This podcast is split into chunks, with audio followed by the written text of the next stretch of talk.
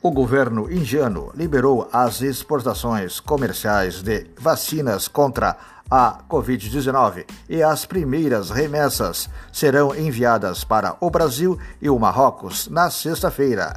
Podcast